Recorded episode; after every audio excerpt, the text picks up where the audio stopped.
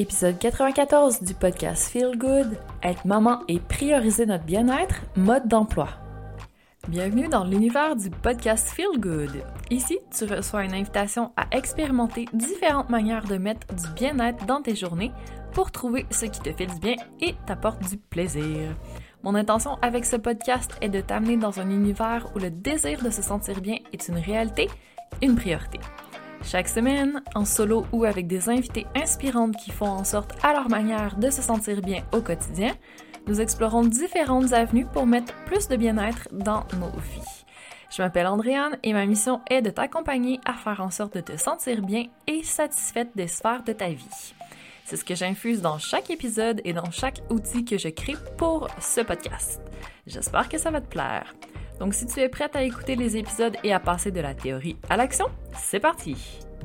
Le podcast Feel Good est présenté par le Journal de vie, l'allié rêvé pour démarrer ta journée de manière intentionnelle. Bien plus qu'un journal de gratitude, ton journal de vie te fournira de l'inspiration et t'aidera à garder en tête tes saines habitudes de vie, tes priorités et tes plus beaux moments. Et il y a aussi une version pour enfants. Tu peux te procurer un journal de vie via le lien dans les ressources de l'épisode et obtenir 10% de rabais avec le code AAG10. Salut et bienvenue à cet épisode où on va parler d'un sujet intéressant pour toutes les mamans, comment prioriser notre bien-être? Donc, si tu entends plein de bruit derrière moi, c'est parce que j'ai le chien et le bébé à côté. Et voilà. Bonjour Théo. Et c'est correct, on fait de la conciliation de différentes sphères en même temps. Donc, si tu as déjà l'impression que c'est impossible de prioriser notre bien-être en tant que maman, eh bien, je t'invite à écouter cet épisode avec l'esprit ouvert parce que il y a des moyens de le faire et je vais te partager ce que je fais de mon côté. Et si tu as des suggestions à nous donner, n'hésite pas, ça va nous faire plaisir d'avoir plein de bonnes astuces pour arriver à mettre davantage de bien-être et se prioriser davantage également. Donc, de maintenant, je t'invite à ouvrir ton esprit, à connecter un peu plus avec ton corps, peut-être en respirant davantage. Tu peux même fermer tes yeux si tu peux, selon ce que tu fais en ce moment en écoutant le podcast. Je t'invite à calmer ton mental, à observer tes émotions, observer tes pensées, observer ce qui se passe au niveau de ton énergie. Est-ce qu'elle est pétillante, rayonnante ou elle est plutôt tournée vers l'intérieur. Et à te connecter avec ton intuition, avec ce qui se passe à l'intérieur. Et là, j'ai un bébé qui est un peu trop énervé. Hein? On va le remettre à vie. OK, non. On va faire un petit spot sécurité. Et on repart. OK? Yes. Donc, ceci dit, laisse les astuces que je vais te partager faire leur chemin. Tu vas pouvoir tester et garder ce qui te convient. Ça se peut que tout ne fonctionne pas pour toi et c'est parfait comme ça. Donc, je sais pas si tu as écouté la série sur Netflix This Is Us, mais il y a un moment, je n'ai pas fini, j'ai vraiment pas fini, mais il y a un moment où la maman des triplets parlait avec son conjoint, avec le papa. Et elle a vraiment dit une phrase qui m'a marquée et qui m'a beaucoup amené à réfléchir dernièrement. Elle disait Quelle note sur 10 tu nous donnes en tant que parent Quelle note tu nous donnes comme parent sur 10 Et ça m'a beaucoup fait réfléchir parce que je me suis dit ben en fait, ça représente quoi pour moi un 10 sur 10 Et le but ici, c'est pas de chercher à être parfait, mais c'est juste d'être intentionnel. Il n'y a pas de compétition une envers l'autre, c'est par rapport à toi-même. Qu'est-ce que ça représente pour toi? Qu'est-ce qui va faire en sorte que plus tard, tu vas pouvoir dire je suis fière, j'ai fait le maximum, j'ai donné mon 100%. Donc, dans une perspective de ne pas avoir de regrets et euh, de se sentir bien par rapport à notre parentalité, je trouve que c'est une question qui est intéressante à se demander. Donc, je te laisse un peu réfléchir là-dessus et je te dis pour moi, qu'est-ce que ça signifie donner le meilleur de moi-même sans m'épuiser et sans me perdre là-dedans? Parce que c'est les deux, les deux points de douleur un petit peu en tant que mère quand on veut trop donner, trop donner notre 100%. Ben, des fois, ça a des conséquences sur nous. c'est pas ça le but. Peut-être que pour Théo, un 10 sur 10, c'est pas la même chose que ses standards sont plus bas que les miens. Donc, des fois, on se met beaucoup de pression aussi et on peut relativiser un petit peu par rapport à ça. Mais, première chose que je t'amène à ramener dans ta vie, si tu as un peu délaissé le tout dernièrement, c'est les saines habitudes de vie.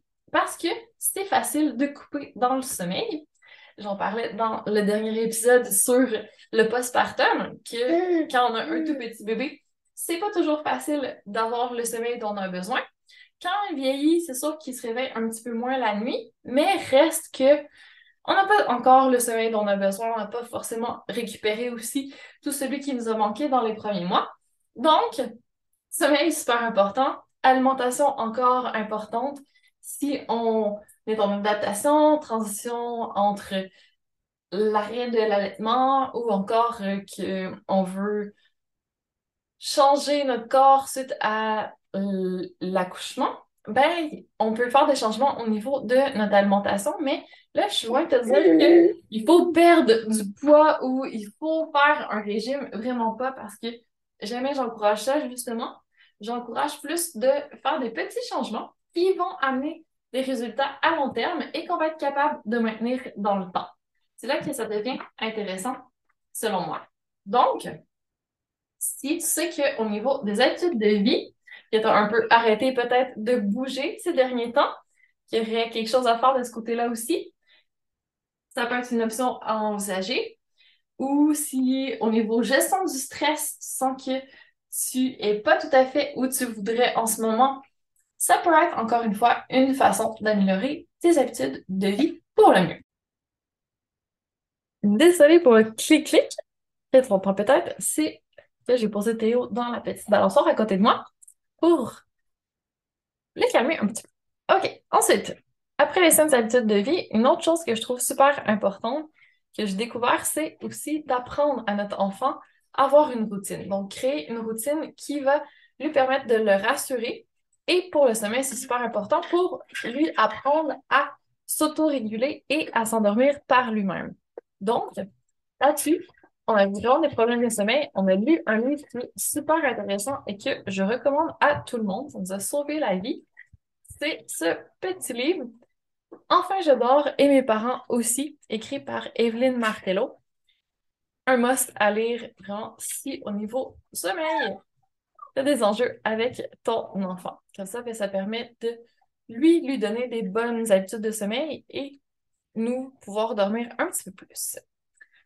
Une autre chose que je trouve intéressante avec Théo, c'est de le laisser mener lui-même sa diversification alimentaire. On fait de la DME. Donc, ce livre-là, je me trouve ça dans les références. Donc, c'est la DME par Aurélie Manteau. Manteau. Et il y a plein d'autres livres. Il y en avait vraiment des millions. Donc, euh, si ça t'intéresse, une belle façon d'amener l'enfant à développer son autonomie en mangeant par lui-même et non pas en recevant toujours de la purée par les parents. Donc, ça permet de cuisiner aussi pour lui, de découvrir de nouvelles choses, puis de lui offrir une alimentation qui lui convient parce qu'il peut choisir. Donc, ça, c'est une autre chose que je trouve intéressante. Et pour l'activité physique, si jamais tu as besoin d'un petit peu plus d'idées, ben, bouger avec ton enfant, ça peut être une excellente façon de reprendre l'activité physique parce que des fois, on n'a pas le temps dans sa sieste ou c'est pas le bon moment pour nous. Donc, de l'intégrer à ça, ben, ça lui permet déjà de lui découvrir l'activité physique, de passer un bon moment avec lui. Tu peux aller faire un cours avec ton bébé. Il y a du yoga qui se fait avec les enfants. Il y a de l'aquaforme où on peut amener des enfants qui sont dans un petit bateau sur un flotteur sur l'eau ou encore euh, des cours de type cardio poussette ou des choses comme ça. Ça peut être une belle option. Ou à la maison, tout simplement, tu peux faire des exercices avec ton bébé ou l'avoir avec toi sur ton tapis quand tu t'entraînes. Et c'est sûr que c'est un peu plus chaotique, mais ça permet de bouger. Sinon, au niveau peut-être plus, euh, on passe du côté physique avec les saines habitudes de vie au côté plus... On arrive dans les questions plutôt liées à comment on veut vivre notre parentalité et qu'est-ce qui feelrait good pour nous.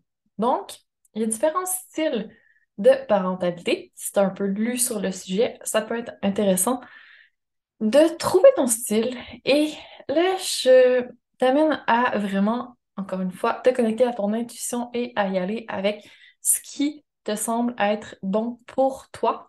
Parce que ce qui est bon pour toi, et je sais que c'est, c'est toi la mère, c'est toi qui sais le mieux. Donc, tu peux lire plein de livres, mais après, tu date à ta sauce.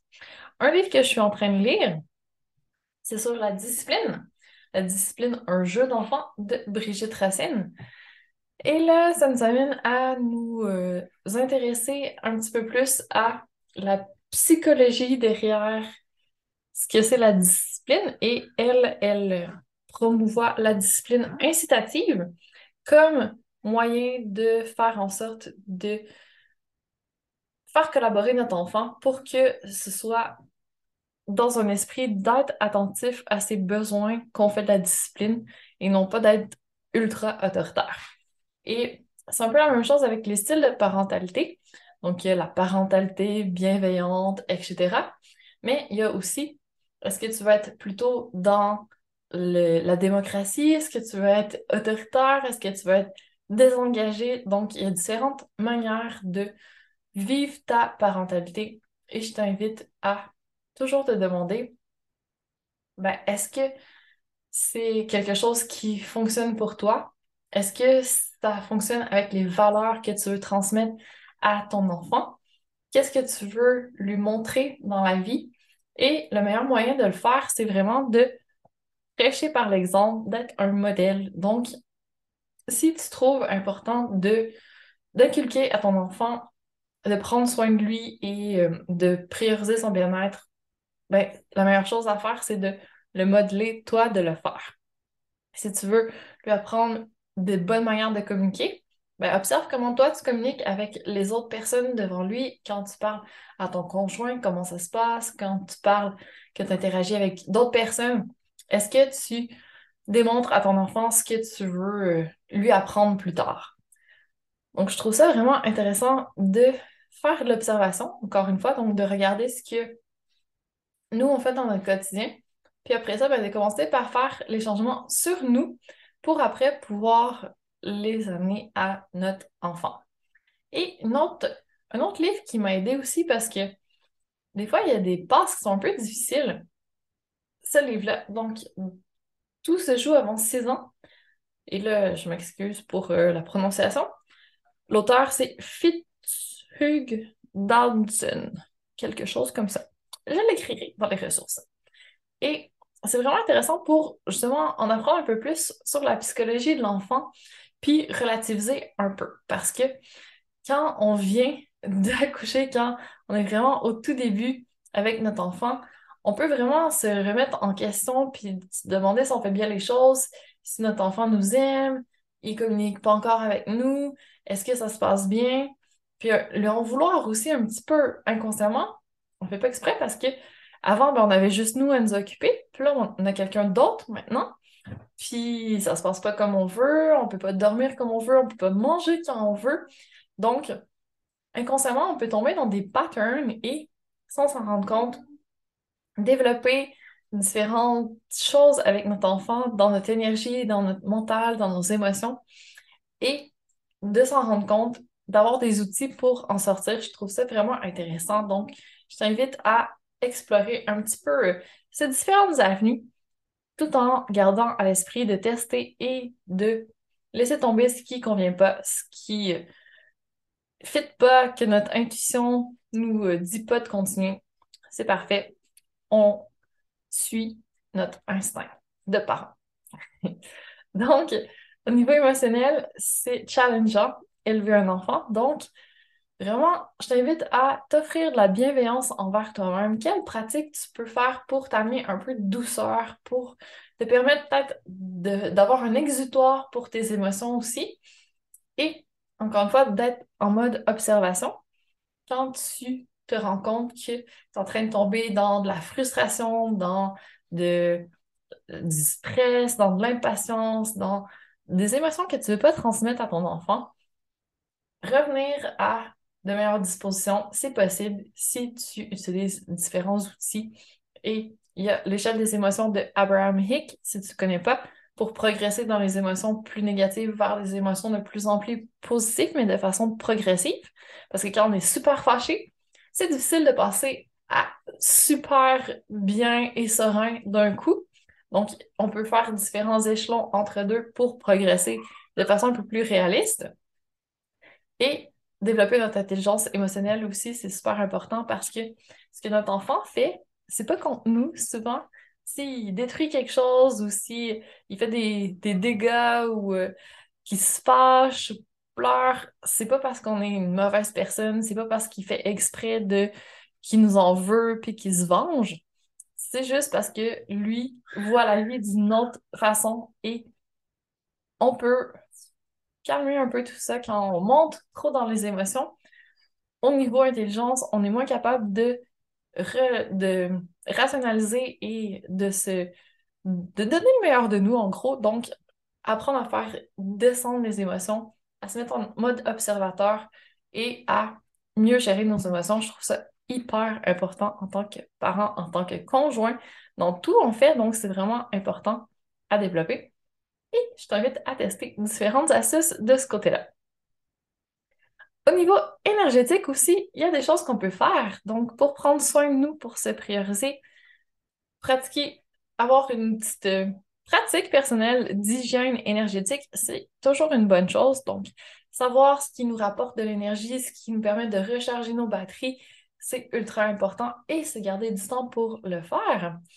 Et aussi prendre soin de notre énergie d'une manière à ce que on l'utilise pour nous, qu'on ne soit pas toujours en train de la donner aux autres parce que le danger après, quand on a tout donné, qu'on est en manque d'énergie, on peut aller tirer celle des autres de façon, encore une fois, inconsciente. Donc, on ne fait pas exprès, mais quand on n'a plus d'énergie, on peut prendre celle de notre conjoint, on peut gruger dans celle de nos enfants aussi. Et c'est pas ce qu'on veut être un vampire d'énergie. On veut être capable de gérer notre propre stock et de plutôt être en mode on, recharge nos batteries et l'apprendre aussi aux autres. Et si on a besoin d'un petit peu plus de travail au niveau énergétique, il y a toujours le tapping et le FT qui permet de pour compléter le travail sur les émotions, pour compléter le travail sur les pensées, c'est vraiment une modalité intéressante. Moi, je la pratique vraiment régulièrement et ça fait tellement du bien. Ça prend pas beaucoup de temps. Donc, n'hésite pas à aller explorer cette avenue. Et une fois qu'on a couvert un petit peu les différentes dimensions du bien-être, il manquerait peut-être la dimension spirituelle, mais en fait, je t'ai donné assez de choses à explorer déjà pour nourrir un peu ton développement personnel, pour nourrir ton esprit et ça va justement permettre de travailler au niveau spirituel. Donc, juste en avançant un peu par rapport à ça, tu vas toucher toutes les dimensions. Pas obligé d'y aller tout en même temps. On respire. On y va vraiment un petit pas à la fois. Et dernier aspect important, c'est que c'est important de ne pas perdre de vue aussi qu'il y a d'autres sphères de notre vie que juste la sphère famille. Donc, si on est ultra focus sur la sphère famille durant un temps, après, on peut penser à équilibrer avec les autres sphères. Donc, essayer de remettre un peu d'énergie sur notre couple, recommencer à mettre un peu d'énergie sur le travail, essayer de retrouver des loisirs, une vie sociale. Tout ça va être différent d'avant parce qu'on le concilie toujours avec notre enfant, mais il y a quand même possibilité d'aller chercher une harmonie entre les différentes sphères, de pas toujours être à la maison en train de s'occuper de l'enfant, être ultra focus là-dessus. Lui aussi, ça lui fait du bien de voir des gens, lui aussi, ça lui fait du bien d'avoir des loisirs, donc il va bénéficier de ce qu'on fait pour nous également. Donc, j'espère que ces différentes astuces par rapport aux dimensions du bien-être, par rapport aux différentes sphères de vie, vont t'amener à réfléchir à ce que tu pourrais implémenter dans ta vie aussi. Donc, j'espère avoir ouvert des portes aujourd'hui, semer des petites graines qui vont porter fruit plus tard. J'aimerais savoir quelle astuce te parle un petit peu plus. Est-ce que tu vas en mettre en action? Puis est-ce que toi, tu as des actions différentes que tu fais déjà? Super intéressant d'échanger avec toi. J'ai hâte de te parler. Et pour l'instant, je te souhaite une magnifique suite de journée et je te dis à très bientôt pour encore plus de Feel Good. Merci d'avoir écouté l'épisode jusqu'ici. Et j'imagine que ça t'a plu. Alors si c'est le cas, je te serais infiniment reconnaissante de me laisser un 5 étoiles et ou un témoignage sur la plateforme d'écoute de ton choix. Ça va me permettre de continuer à mettre pendant encore un bon moment du feel good dans tes oreilles. Si t'en veux plus, n'hésite pas à t'inscrire à la dose hebdomadaire de Feel Good, c'est-à-dire ma newsletter, au www.andréangagnon.ca baroblique dose de Feel Good et bien entendu à me suivre sur YouTube et Instagram pour ne rien manquer. Je te souhaite une magnifique journée et je te dis à bientôt pour encore plus de Feel Good.